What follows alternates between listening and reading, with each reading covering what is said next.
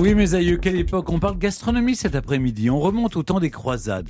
En plein Moyen-Âge, à la fin du XIe siècle, ces soldats de Dieu partis libérer la Terre Sainte vont rapporter avec une denrée qui va changer le cours de notre histoire gastronomique. Cette denrée, c'est le sucre. On en parle avec vous, qui est un peu notre sugar daddy, Olivier Pouls. c'est ça. Je sais pas si vous mettez eu, sucre. j'ai eu une image là. Ouais. Le sugar Ouais, daddy, ouais. Olivier Ouais. Pouls.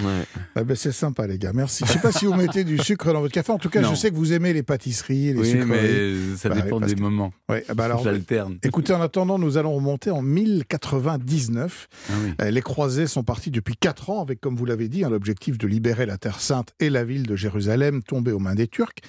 Vous imaginez bien que conduire des armées aussi loin de leur pays nécessite une logistique immense, ne serait-ce que pour nourrir les soldats, et ça pose d'ailleurs très rapidement des problèmes. Alors arrivés en Palestine, non loin de Jérusalem, les soldats vont faire une découverte qui va changer, vous l'avez dit, à jamais l'histoire de notre gastronomie, comme peu de produits l'ont changé, chez nous en tout cas.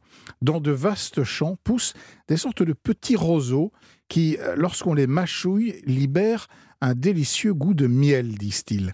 À l'époque, en effet, les seules références sucrées que l'on a et qui sont connues en Europe sont le miel ou la saccharose des fruits. Alors ces bâtons sont nommés cannes de miel. Elles permettent d'atténuer la faim euh, qui tenaille ces soldats depuis des semaines. Et le chroniqueur de l'époque, Albert Dex, qui a beaucoup écrit sur les croisades, rac- raconte d'ailleurs cette première rencontre avec le sucre Réjouis par le jus salubre et à cause de leur douceur, une fois qu'ils eurent goûté, ils n'en avaient jamais assez, raconte-t-il. Un produit qui se nomme soukar en arabe et qui deviendra donc du sucre chez nous. Oui, mais cette fameuse canne à sucre était pourtant connue ailleurs dans le monde, et ça depuis longtemps. Oui, depuis euh, 2000 ans en Inde, euh, grâce aux musulmans, elle va voyager vers le nord de l'Afrique. Lorsque les, les croisés la découvrent, les Arabes maîtrisent déjà le processus de cristallisation. Quand vient la moisson, les habitants écrasent la plante mûre dans de petits mortiers et mettent le jus filtré dans des récipients jusqu'à ce qu'il se fige, prenant les apparences de la neige ou du sel blanc, est-il expliqué? Alors les croisés vont donc rapporter ce sucre chez nous, mais aussi des plants de canne à sucre qu'on va tenter malheureusement sans aucun succès de planter dans nos contrées. Le climat n'est pas très favorable. Seuls euh, les climats du sud de l'Italie ou de l'Espagne permettent son acclimatation. Durant tout le Moyen Âge, l'utilisation du sucre demeure donc très anecdotique, un produit qu'il faut faire venir d'Orient, qui est pratiquement inaccessible hein, au peuple car son prix est exorbitant, ce qu'il réserve aux plus fortunés. Jusqu'à la Renaissance, la principale source de sucre reste donc chez nous, le miel. Et qu'est-ce qu'on fait avec ce sucre alors des, pâtisseries comme aujourd'hui? Mais pas tout à fait au début. Euh, on conserve le miel souvent à cet usage, comme je l'ai dit. Il est rare et cher. Alors on l'utilise en un premier temps comme condiment, un peu comme une épice, voire comme un médicament. Euh, il va entrer dans la composition de sauces qui sont très fréquemment à l'époque aigres douces, comme on dirait aujourd'hui. Le sucre permet d'atténuer l'amertume ou l'acidité. Il faudra attendre le 15e siècle pour que l'usage du sucre se généralise un peu partout euh, chez nous et se démocratise. La canne à sucre est alors cultivée aux Açores, à Madère ou encore dans les Canaries.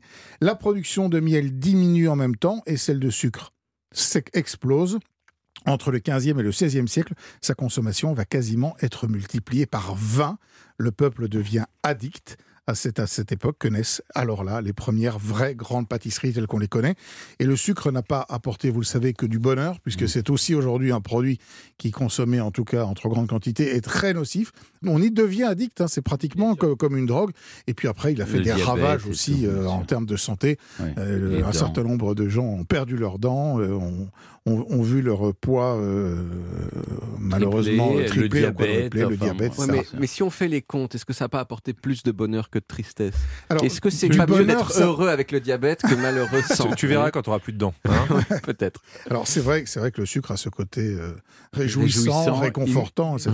Mais voilà. Bah oui. Eh bien, merci beaucoup Olivier Pouls. Mes aïeux, quelle époque, une chronique à retrouver en podcast et sur le site europe Et on vous retrouve demain autour de la table des bons vivants de Laurent Mariotte de 11h à 12h30 sur Europe 1.